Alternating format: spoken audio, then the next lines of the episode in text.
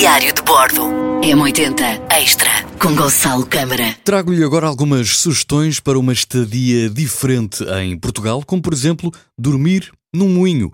O Museu da Pedra situa-se em Santa Cruz da Graciosa, nos Açores. Uh, o Eirado, como muitas vezes lhe chamam, a base do moinho, foi projetado de forma a manter as tradicionais características arquitetónicas intactas e ao mesmo tempo estruturar os vários apartamentos e o próprio moinho. Moinho Museu da Pedra. Pode também ter uma experiência nos Moinhos do Paneiro, Quinta dos Moinhos Velhos, Quinta dos Moinhos de São Felipe, Moinho da Camila. Eh, fica longe o suficiente de Sintra e de Lisboa para ser tranquilo, mas perto o suficiente para se pretender lá ir.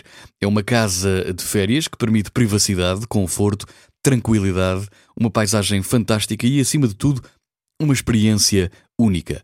Pode também dormir e passar uns bons dias ou umas belas noites nos moinhos da Tia Antoninha, Moinhos da Pena, eh, moinho do vento remodelado e adaptado para alojamento, situado em Torres Novas e Orém, junto às pegadas dos dinossauros da Serra de Aire, que faz parte eh, de um aglomerado de 12 moinhos de vento que constitui um ótimo espaço para relaxar e estar em contacto com a natureza.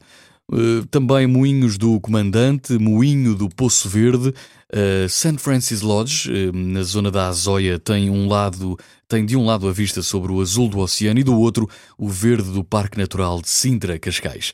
Moinho do Maneio e também Moinho da Asneira. Situa-se apenas a 5 km de Vila Nova de Mil Fontes, em Aldemira, e das suas praias bastante conhecidas. Apelidada de Princesa do Alentejo, é uma vila pacata e sossegada e esta casa de campo espelha mesmo essa tranquilidade. Podem ser sugestões boas para uma programação e, uma, e um planeamento, digamos assim, das suas férias de verão.